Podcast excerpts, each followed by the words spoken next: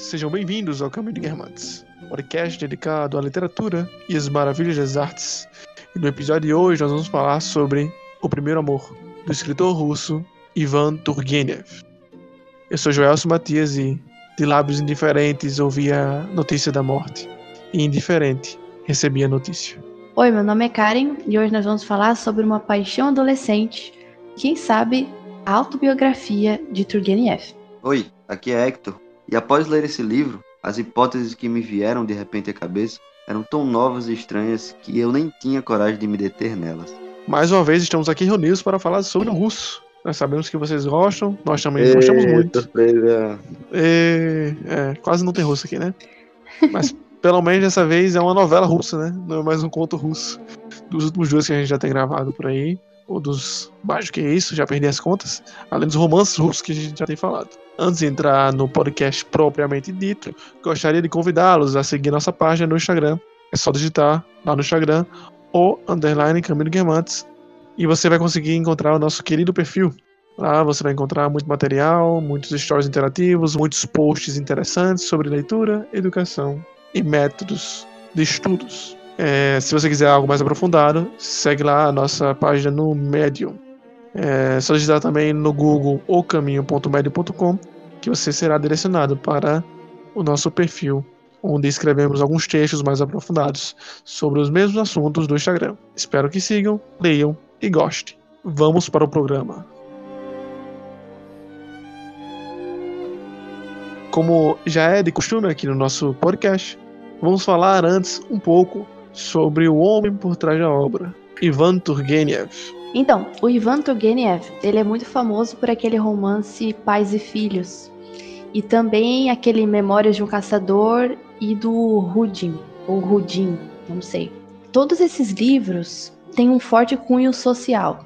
Então, Turgenev era famoso por expor isso de uma maneira não muito complexa. A gente estava até aqui conversando anteriormente que a escrita do Turgenev é muito agradável. Ela é muito limpa, muito clara e simples, né? Ele não é daqueles que é, faz grandes devaneios ou usa descrições muito complicadas. Não, ele é simples e as histórias acabam sendo muito agradáveis por causa disso.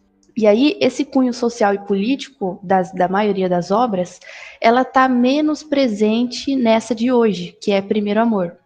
Nesse Primeiro Amor, a gente tem uma novelinha, então ela é bem curta, tem ali no máximo umas é, 100 páginas, em média, e o ponto de vista desse, desse, desse pequenino romance, né, porque é um romance, afinal, é uma história sobre um romance, ele parte de um adolescente, então, toda essa discussão que o Turgenev costumava fazer nos outros romances acaba ausente aqui. Ela é muito mais focada nessa parte dos afetos, dos sentimentos, e talvez por isso que ela é tão diferente e tão agradável, né? Sim, sobre essa questão dele escrever de forma limpa, né? É o que eu já falei antes aqui, é o que chamam de escritores artesãos, né? Ele se esforça ali como é como se fosse exatamente lapidar o texto, né? Ele não só escreve, é, é ele realmente está a lá Michelangelo fazendo suas, seus cortes, suas adaptações perfeitas, né, no mármore bruto.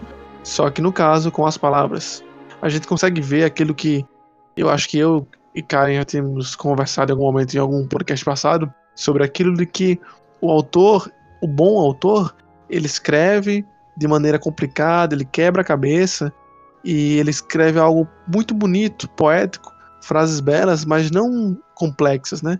É aquela coisa que flui. Você não viu, você não vê o trabalho do autor naquela questão, você não vê a técnica rolando. Mas para um olho atento, para um olho habilidoso, você percebe, né? Todas as técnicas por trás, todas as construções e todo o cuidado e esmero que teve ali para a construção de cada pequena frase. Eu gostaria de fazer uma pergunta aqui mais temática agora. Karen, como essa obra chegou até você? Você se sentiu tocada por essa obra? Porque eu tenho um questionamento a ser levantado aqui, que eu posso desenvolver mais à frente. Espero que não me entendam mal, ouvinte. Presta no que eu vou falar agora, não me entendam mal. Mas eu acredito que a leitura masculina desse livro ela é um pouco diferente. Pela, pela questão de experiência, sabe? Exatamente porque o personagem também é masculino, enfim. E é uma questão de experiência com o, o sexo oposto feminino. Diz aí, cara, como é que foi a experiência para você de ler o texto? Você acabou ele de forma desgraçada, você está em prantos. Nossa, não. Definitivamente não. Eu, eu achei assim, divertida, na verdade. Eu não, Que? não foi nada dramática, não. Eu achei, sei lá, muito bonito tu, tudo, todo o sentimento que ele tinha.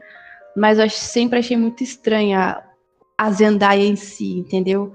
Eu, assim, a beleza, ela era admirável, até porque, enfim, ela devia ser muito interessante, mas não sei, eu não gostava do, do comportamento dela. Eu achava que ela tava fazendo aquelas, aqueles meninos lá de, de cachorrinhos, entendeu? Comendo na mão dela. E eu não gostei dela. Tive uma certa antipatia pela personagem. E o menino, né? No caso, qual é o nome dele, gente? É bom a gente já se acostumar com os nomes também. Vladimir. O Vladimir, ele, não sei, parecia uma criança. Então acho que por isso que foi tão divertido.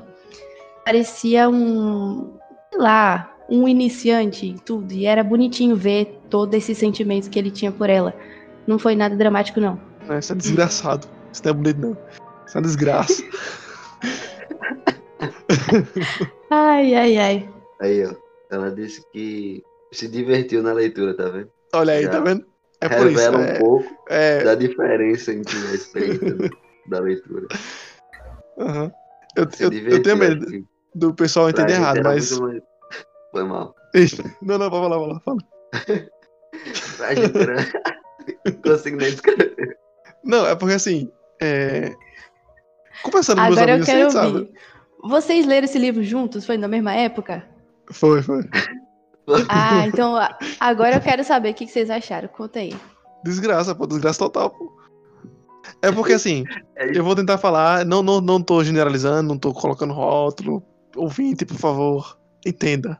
Só estou apenas falando um pouco da experiência. E do ponto de vista masculino, certo? No geral, tem que me defender porque senão ia me atacar. Mas, posto já as ressalvas, vamos, vamos ao ponto principal. Normalmente, a esperança, a esperança não, a experiência masculina com o sexo oposto, ele tem é, essas nuances, né, essas coisas mais complicadas, né?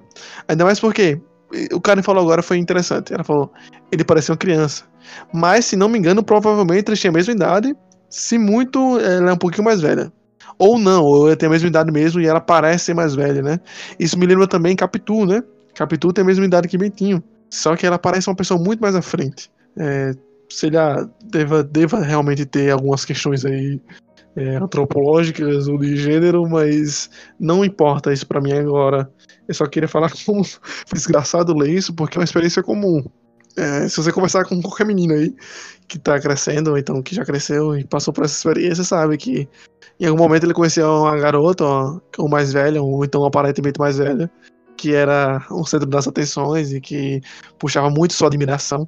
Inclusive, quando eu tava lendo, eu acreditei na admiração dele. Porque eu, não, eu, não, eu, ach, eu sabia que ela é snob, eu sabia que ela, ela tava sendo babaca. Só que eu comprei. Porque eu já comprei isso um dia, sabe? Então foi muito mais fácil pra mim. E com isso veio a queda, a desgraça, né? Concordo, Hector. É o simples princípio da identificação. Você vê, você lembra e fica triste junto. Acabou. É, pô. Foi desse jeito, pô. Desse jeito, galera. Eu sei como é que é, meu. Eu sei como é que é.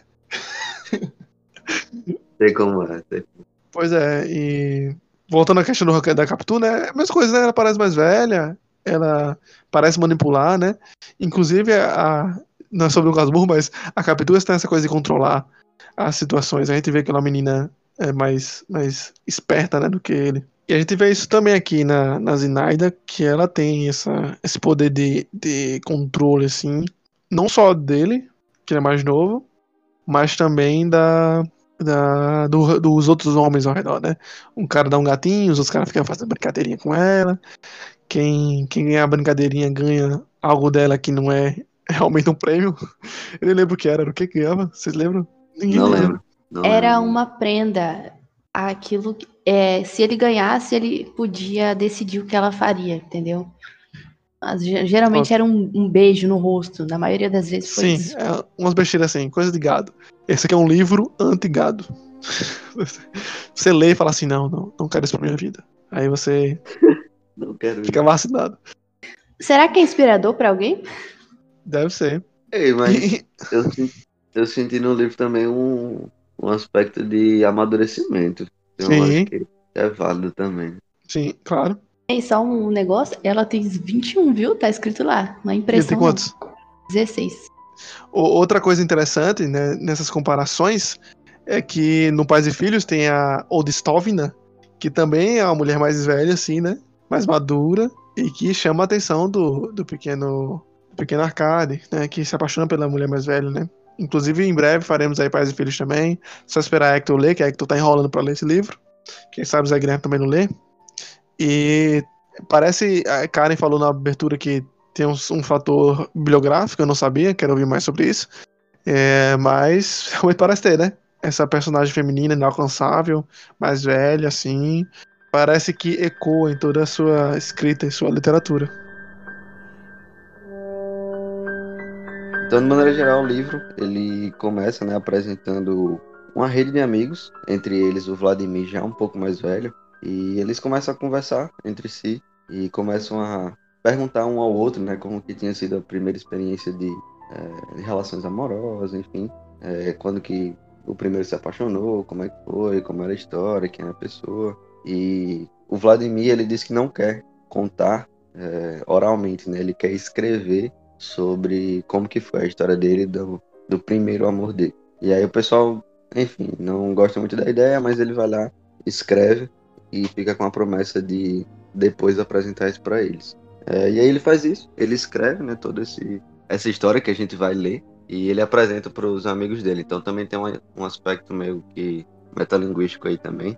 Basicamente tem um personagem apresentando a história dele, sendo que também tem um quê autobiográfico do autor e a gente vai escutando a história junto com os personagens que é, também estão escutando. E aí, basicamente, a história que ele conta é de quando ele tem apenas 16 anos e ele se apaixona né, por uma garota chamada Zinaida. E ela era uma pessoa bem peculiar, assim, em termos de é, relações né, com outros garotos, enfim. Ela já parecia ser um pouco mais madura. é, e aí ela fazia uma rede ali de outras pessoas que ficavam sempre, como o Karen falou, meio que os cachorrinhos dela, né? Então, ela tinha uma rede de, de garotos também jovens que ficavam né, sempre atrás dela e também tinham essa, esse sentimento. E aí, ao longo desse, dessa trajetória, a gente vai acompanhando o desenvolvimento do Vladimir e as frustrações, os sentimentos dele de uma maneira muito intensa, né? É, Uhum. A gente tem aquele aspecto de primeiro apaixonamento, enfim, e a gente vai acompanhando tudo isso com ele.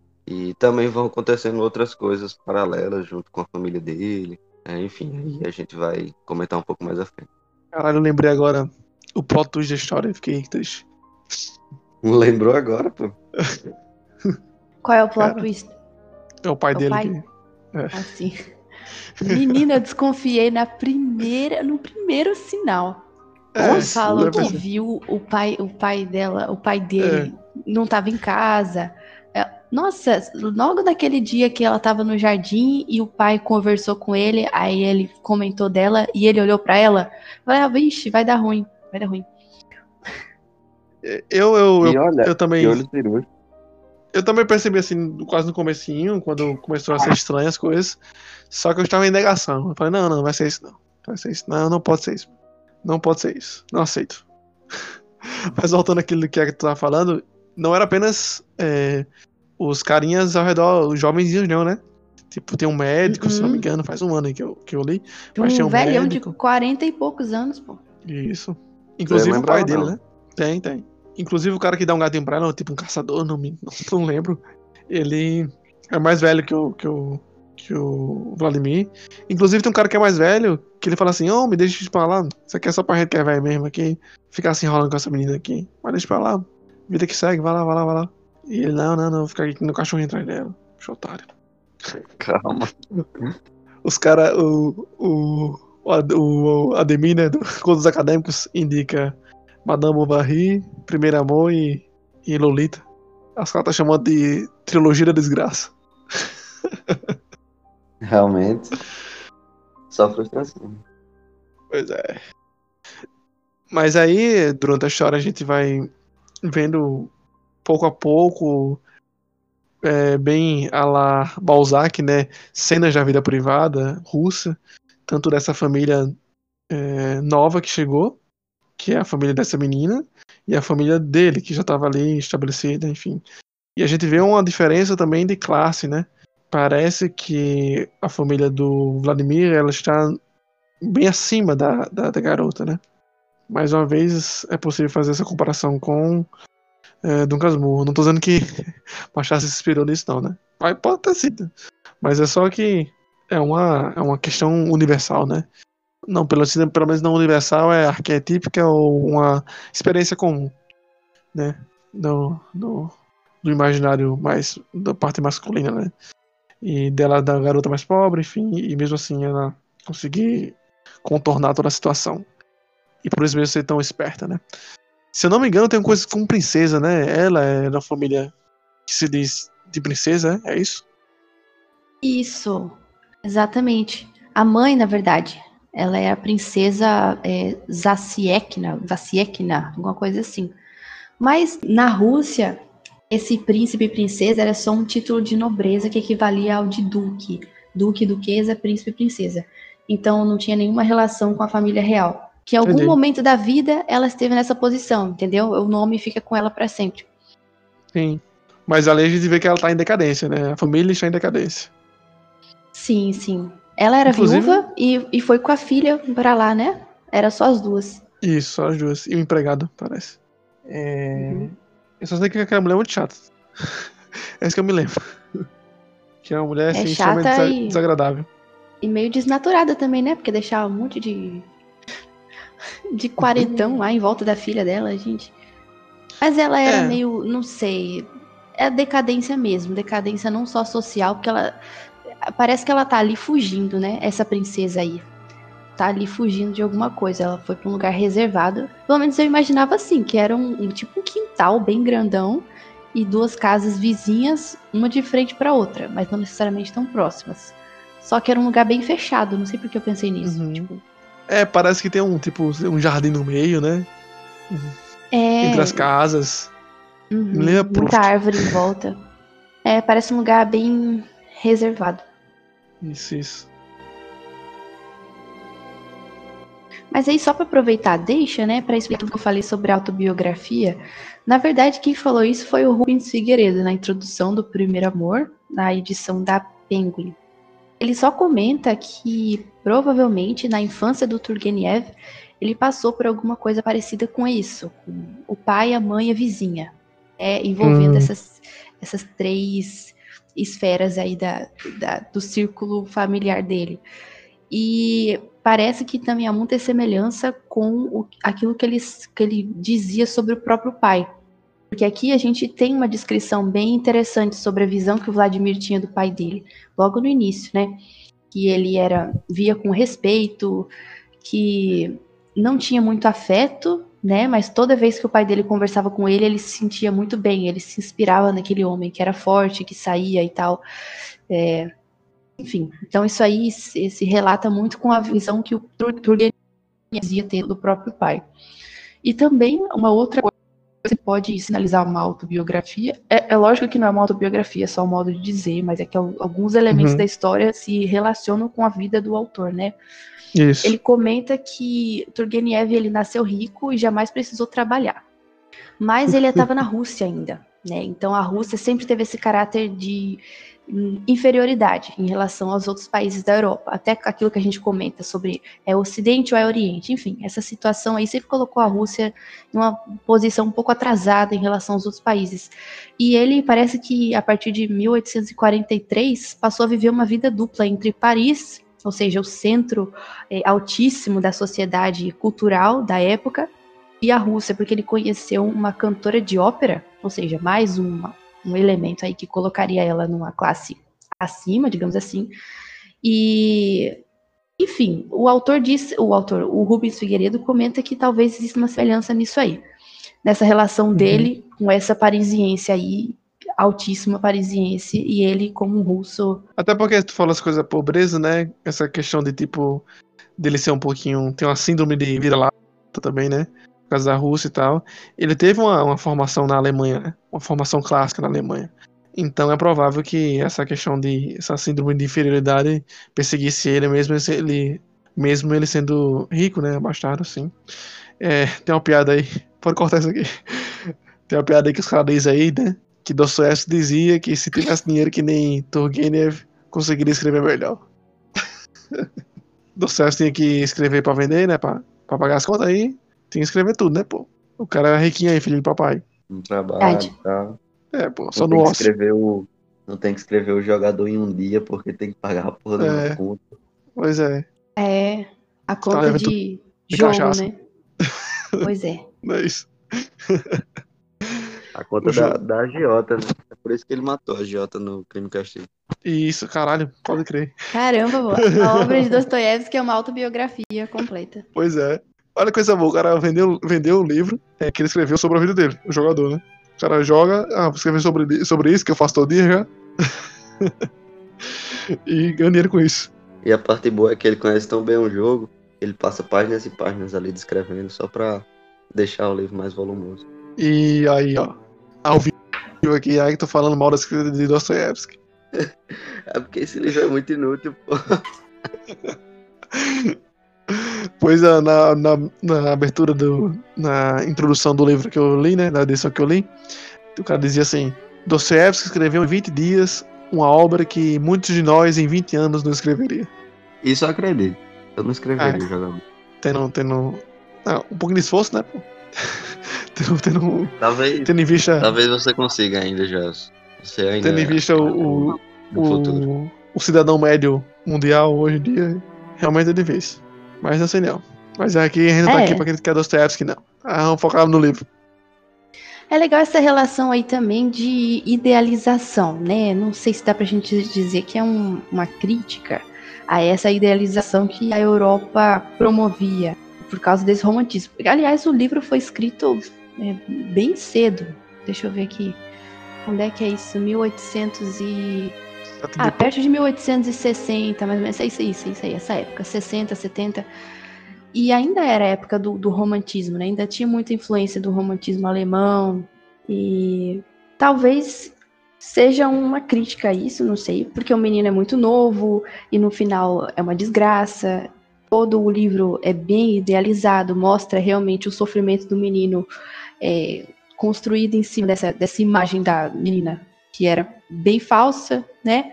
Mas enfim, é ruim ver tudo como crítica, mas de certa forma é uma expressão. Se não for crítica, é pelo menos um retrato desse, dessa idealização exacerbada. Acho que tá no mesmo movimento ali, como a gente já falou. Você falou que. Alguém falou em carta de. de Flaubert. Flaubert e ele eram amigos e estavam na mesma linha, assim, né? O próprio Flaubert fez a Madame Bovary, que criticava, né? Não criticava, mas expunha essa questão do romantismo, né? Da menina romântica, né?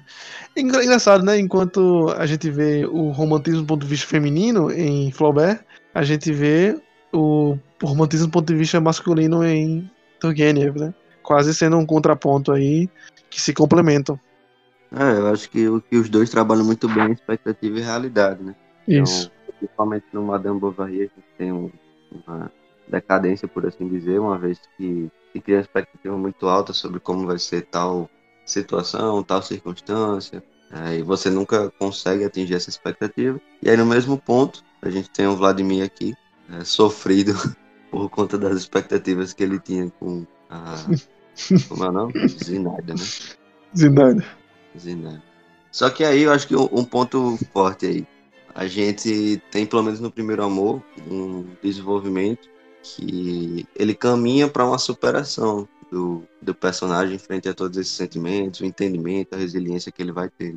É, claro que a maior parte do livro é ele glorificando e colocando a garota no pedestal. Mas ali pro final, e principalmente pelo que a gente vê no início do livro, que é ele mais velho contando sobre essa história, a gente vê que tem um, um quê de aprendizado ali, né? Não foi simplesmente um aquela ideia vulgar de, ah, de ser apaixonado, essa coisa é idiotice.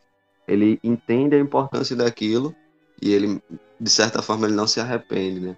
Acho que tem esse quê também. Diferente do Madame Bovary, que eu não sinto tanto eh, essa pegada de aprendizado. Eu sinto que no Madame Bovary é muito mais eh, várias frustrações em sequência do que Sim. um aprendizado contínuo. Sim. A personagem, né, acaba a história, né? Não vamos já spoiler, mas acaba a história ainda no erro, né? É como se o ciclo não fechasse, entendeu? Uhum. Karen, você falou sobre romantismo e crítica, né? Só que eu acho que o finalzinho, o finalzinho, ele dá uma, uma pegada assim no romantismo mais uma vez, sabe? Que é, chega a ser mais desgraçado ainda, né? Porque no final você vê que ele ainda tem aquela, aquela vontade, né, de, de revê-la. No final ele vai no hotel, né? Ele vai em busca dela.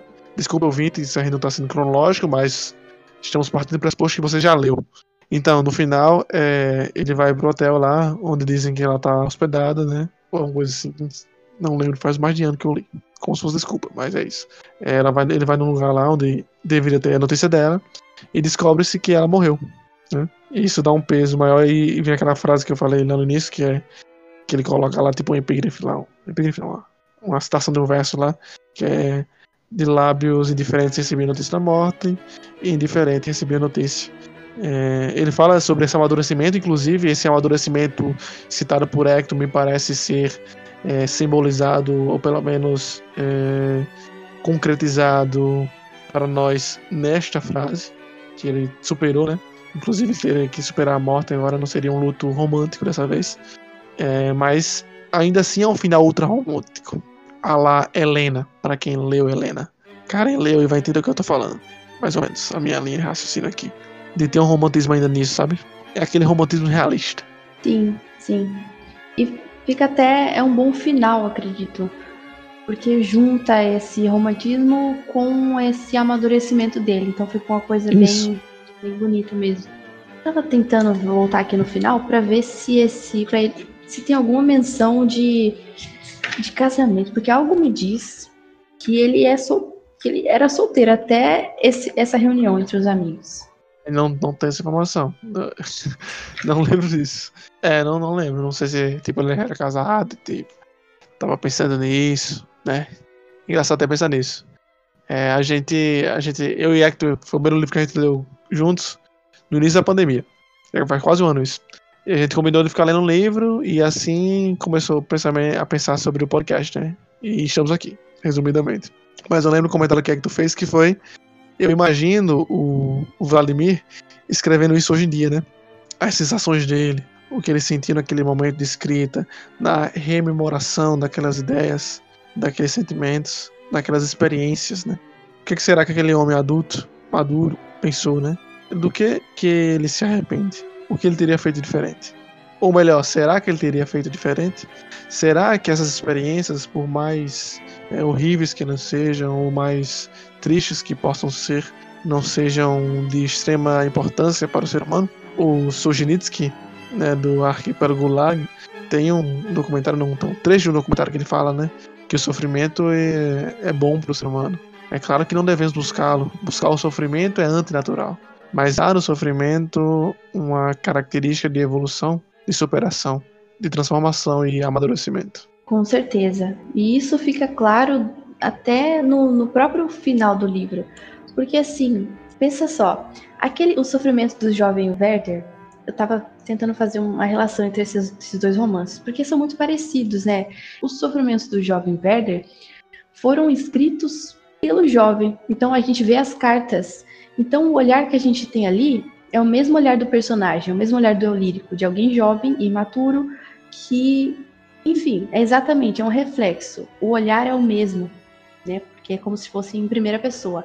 Aqui é em primeira pessoa também, só que em tempos muito diferentes. Então Isso. o que a gente tem aqui é uma narração de um evento do passado. É um homem uhum. já maduro, já velho, já tinha passado, sei lá, 40, 50, e ele estava lembrando disso.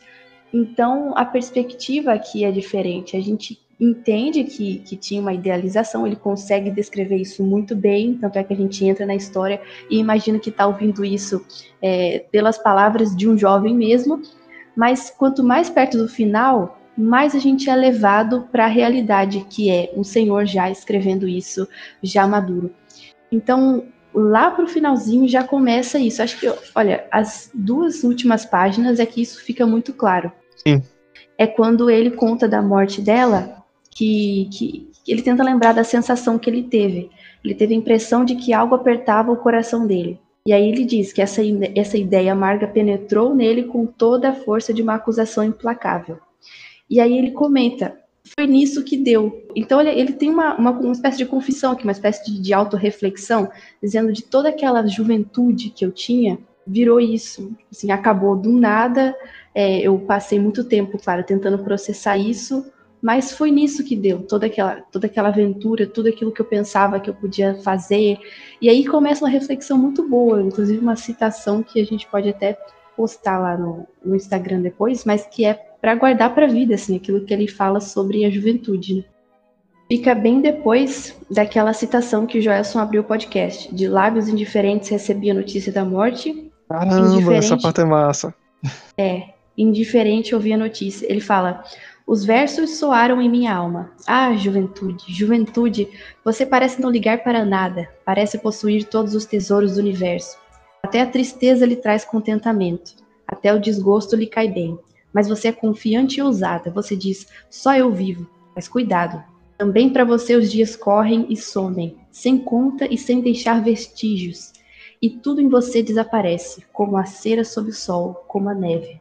E talvez todo o seu segredo desse seu encanto consista não na possibilidade de fazer tudo, mas na possibilidade de pensar que você fará tudo. Consista justamente em que você solte aos ventos forças que não saberia empregar de outro modo, consista em que cada um de nós se considere a sério um perdulário e acredite a sério que tem o direito de dizer: Ah, quanta coisa eu faria se não tivesse desperdiçado meu tempo. Enfim, parece que a gente termina o livro com uma reflexão madura sobre aquela juventude e que por isso que é tão diferente dos sofrimentos do jovem Werder. A gente tem Sim. o privilégio de ver o resultado final disso, né? Não é tão somente é. a experiência dele, mas é, a reflexão final que ele tirou de tudo isso. É, parece estão concordando mais o cara, é verdade. Porque se você pega o Verne como o pré-romantismo, assim, né? O percurso do romantismo, a gente vê agora um homem que inspirou esse amor. Logo, vemos a superação do romantismo, né? É, realmente parece mesmo essa construção romanesca, né? É, mais uma coisa aí, Karen, desse trecho. Acho que eu marquei outro trecho aí, em laranja, nesse finalzinho. Eu achei depois essa parte que tu fala, que tu leu aí. É o finalzinho, que ele quis que ele disse que vai rezar pela senhora, não sei o quê. Vai rezar pela alma da, da mulher. Uhum. Tá aqui. Quer que eu leia? Peraí. Leia, por favor. Mas de tudo aquilo que eu esperava, o que se realizou? E agora, quando em minha vida já começam a baixar as sombras do entardecer, que estou de mais fresco, de mais caro do que as lembranças daquela tempestade primaveril, matutina que passou tão depressa. Mas não devo me acusar injustamente. Naquele tempo, jovem e leviano, não fiquei surdo à voz triste que apelava a mim, no som solene que vinha da sepultura. Lembro que dias depois de saber da morte de Zinaida, eu mesmo, movido por um impulso peculiar e irresistível, presenciei a morte de uma pobre velha que morava em nossa casa. Coberta de andrajos, deitada sobre tábuas duras, com um saco embaixo da cabeça, ela expirava de modo difícil e penoso. Toda sua vida transcorrera numa luta amarga contra as necessidades cotidianas. Não conheceu alegrias, não provou o mel da felicidade. Como não se alegar com a morte, sua liberdade, seu repouso? No entanto, enquanto seu corpo seco ainda resistia, enquanto o peito ainda se erguia agonizante sob o braço que jazia gelado sobre ela, enquanto suas últimas forças não a abandonavam, a velha continuava a fazer o sinal da cruz e não parava de murmurar: Senhor, liberte-me dos meus pecados. E a expressão de medo e de pavor do fim só desapareceu de seus olhos com a última centelha de consciência. Lembro que ali, junto ao catre da pobre velha, temi por Zinaida, e me veio a vontade de rezar por ela, por meu pai e por mim. Emma, Esse finalzinho, é Esse finalzinho é foda. Esse final entrou pra lista dos melhores finais. Eu tenho uma lista dos melhores finais que eu já li na vida, e esse aqui tá no topo. Caramba. Esse finalzinho assim, poste assim pra você, ó, aqui, ó, tá na condição humana. É essa aqui, ó. O cara tem pena dela, do pai e dele mesmo. É pena dessa circunstância triste que a vida impõe. Pena de tudo isso que se passou e do que não aconteceu e do que aconteceu também, né? Caralho. Mas não é tão negativo não essa pena. Não. Porque... Mais esperançoso. É, de certa forma ele tá reconhecendo ali que ele não viveu da melhor forma possível. Ele vê na morte da velha algo desse tipo assim, que ela não teve a vida que ele teve. Ela não foi feliz, ela não gastou tempo com, com pequeninas é, felicidades. vãs, né, ínfimas, inúteis, mas ela batalhou a vida toda e a morte estava ali como um descanso. Sim.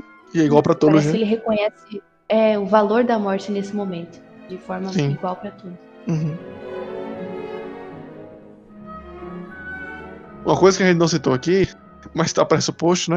É todo o desenvolvimento do relacionamento do Vladimir com a, a Zinaida e o, o plot twist que a gente já informou, mas vale a pena lembrar, de que essa pessoa que a Zinaida estava tava vendo, né, escondido, que gera o ciúme do Vladimir durante toda a história, é o pai dele, né?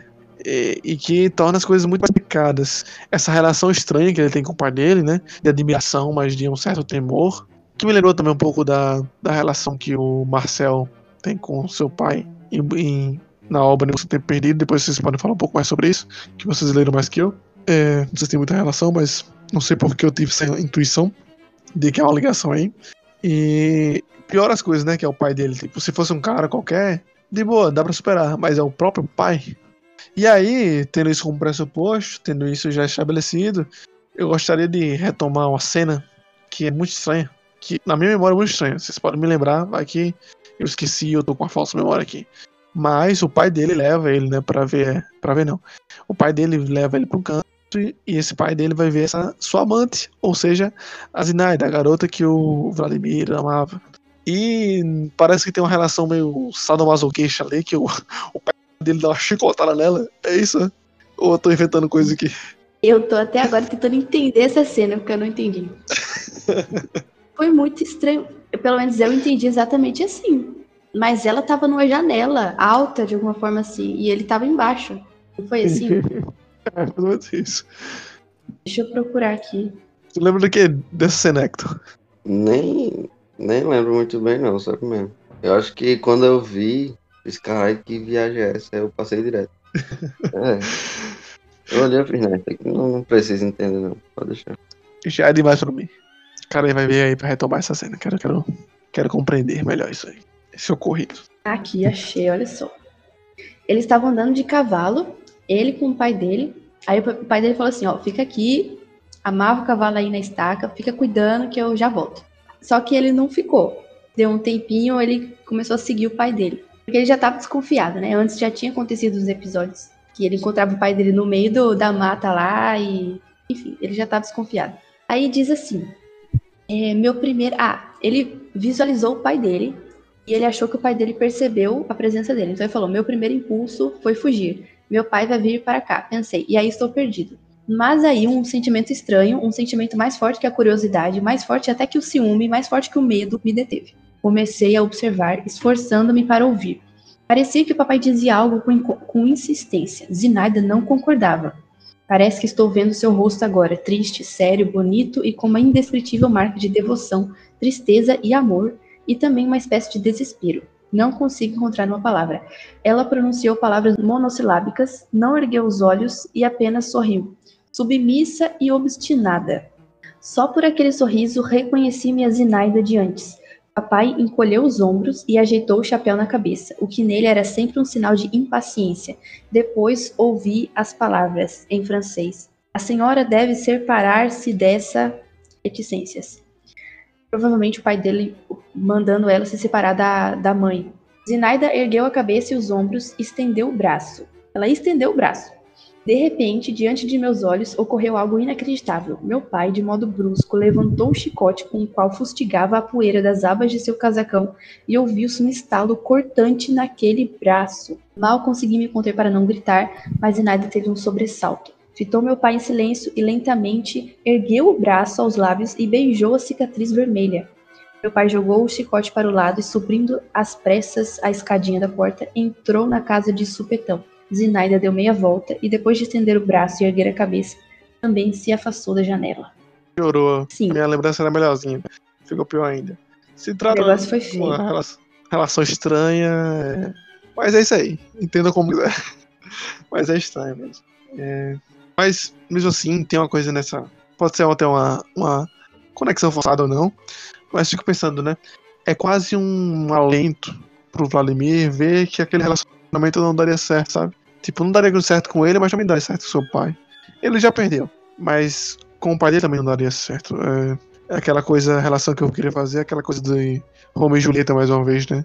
Prazeres violentos, tem finais violentos. E nada mais simbólico do que uma chicotada no braço para demonstrar essa violência, né? Que com certeza acabou com tragicidade. Não a tragicidade é, shakespeariana de Romeo e Julieta com a morte, mas pelo menos com o fim da, daquele amor complicado, aquele amor difícil entre uma jovem e um homem mais velho. Às vezes eu me pego pensando em algumas histórias e como essas histórias são muito mais interessantes, pois não caem em caminhos óbvios. Partindo primeiramente do, da abordagem e da visão que se escolhe para se contar tal história, né? Você vê uma história assim, né? Tipo, de um filme que conta a história de uma menina que conhece um menino. E esse menino tem uma história tal. E você vê que, no geral, no geral, o caminho mais óbvio seria contar a história desse menino que conhece essa menina, né? Pois a menina teria uma história menos interessante. Mas não, o autor, o diretor do filme, por exemplo, é, opta por ir para outro caminho, ver a história de outra visão. E mesmo assim, ser tão genial quanto. Essa poderia ser mais uma história de amantes, né? Do ponto de vista do homem ou do ponto de vista da menina, que teria mais um, um menino aí atrás dela, só que ele fica com o pai. Deve ter inúmeros romances aí, romances de dona de casa, né? Como o pessoal chamava antigamente, que deve contar essas histórias. Mas hum, não foi esse o caminho escolhido, né? Outra visão foi, foi optada para mostrar a mesma história. Acho que o melhor do livro é o final, definitivamente. Por mais discordâncias que haja na perspectiva de cada um ao ler a história em si, pode parecer muito bonito, pode, ser, pode parecer muito exagerado, é, divertido, desgraçado, mas o que a gente concorda é que o final é, é realmente surpreendente, porque gente consegue a beleza daquela mistura muito bem equilibrada entre romance e amadurecimento, né? A gente tem o privilégio de ver o resultado disso tudo expresso por um homem já idoso, quer dizer, não tão idoso, né, mas já maduro, consciente de tudo isso, revivendo as memórias e deixando um, um, um conselho assim para aquela juventude que, tal como o Werder, né, acha que tem tudo nas mãos e consegue controlar tudo e fazer o que quer. E parece que o que sobra no final é isso, né? Aquela senhora em sofrimento lá em, em leito de morte, rezando e ele rezando por ela, pedindo por perdão, misericórdia, e parece ser esse o momento derradeiro, né? Parece ser o ápice desse processo de amadurecimento dele. Ainda jovem, depois de passar por um processo de, de sofrimento, né? Por aquela paixão que ele teve, ele reconhece ali o fim de tudo. Né? Aquela senhora que sofreu tanto, passou a vida trabalhando, passou a vida em sofrimento, não teve as mesmas alegrias que ele, mas estava ali, no mesmo lugar onde ele reconhece que estaria daqui a alguns anos. E esse foi mais um episódio do Caminho Guermantes. Esperamos que vocês tenham gostado da discussão e das reflexões levantadas. Esperamos que vocês tenham curtido essa história extremamente desgraçada. Até a próxima semana com mais um livro, com mais um tema e muito mais literatura.